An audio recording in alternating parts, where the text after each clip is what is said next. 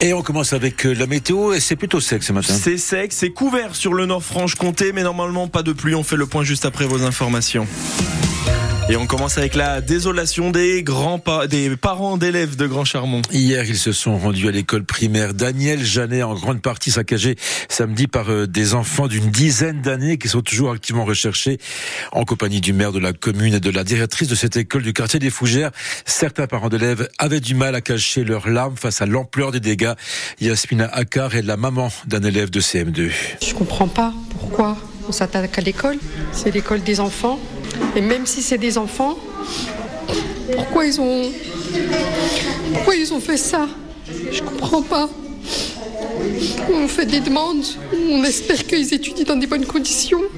On voudrait que, voilà, qu'ils soient pas défavorisés, parce que c'est quand même euh, une école euh, en zone REP.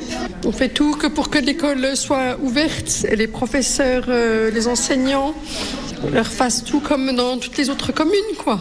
Oui, on, on voudrait que nos enfants soient pas délaissés, qu'ils ressemblent à toutes les autres villes, qu'ils puissent euh, venir en classe, qu'ils aient les moyens d'y travailler.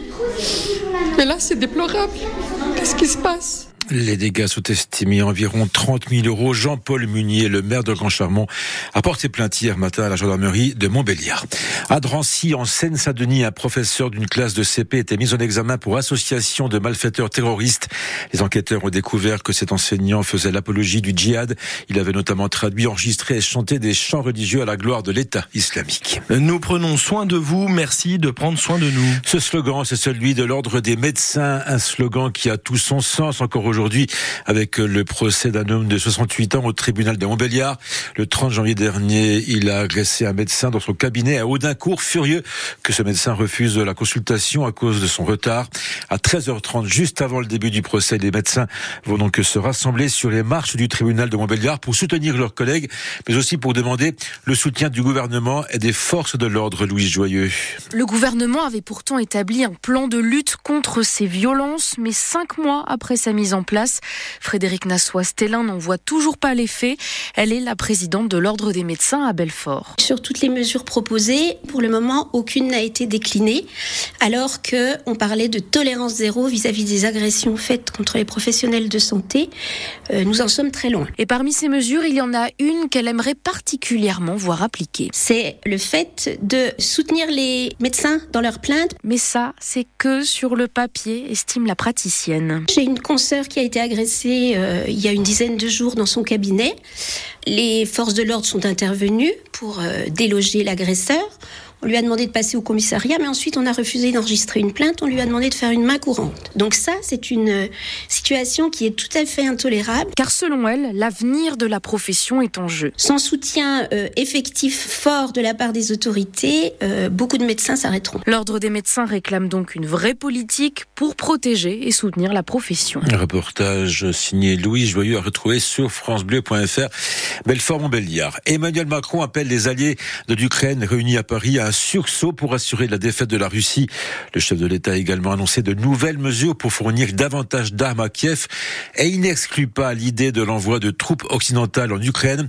La guerre contre la Russie serait une folie, a aussitôt réagi le leader de la France insoumise, Jean-Luc Mélenchon, qu'il juge, il juge irresponsable des déclarations d'Emmanuel Macron. Vous les avez peut-être remarquées si vous baladez du côté de la préfecture de Belfort. 18 portraits d'agriculteurs sont apposés sous les grilles du bâtiment, des hommes et des femmes paysans producteurs de céréales, de viande, de légumes, de lait dans le territoire de Belfort. Des photos signées Margot Christ, photographe depuis plus de deux ans maintenant dans la région.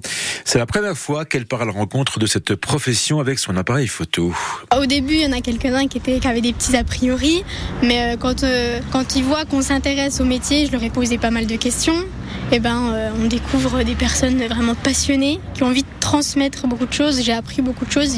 J'ai passé, par exemple, dans une, première ferme avec les talons. J'ai passé presque la matinée avec eux à, découvrir la traite, etc. C'était super intéressant. J'ai essayé quand même de créer, euh, pas des liens, mais euh, de m'intéresser vraiment à ce qu'ils faisaient. On met des portraits sur les agriculteurs qui nous nourrissent parce que souvent on entend parler des agriculteurs, mais on voit pas euh, à quoi ils ressemblent, qu'est-ce qu'ils font vraiment.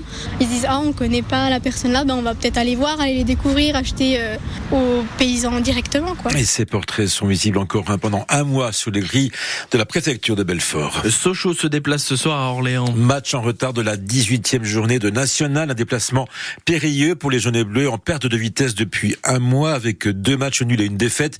Ce matin, Sochaux recule même d'une place et est désormais septième après la victoire de Dijon sur Nancy. Trois buts à hier soir en match de clôture de la 22e journée.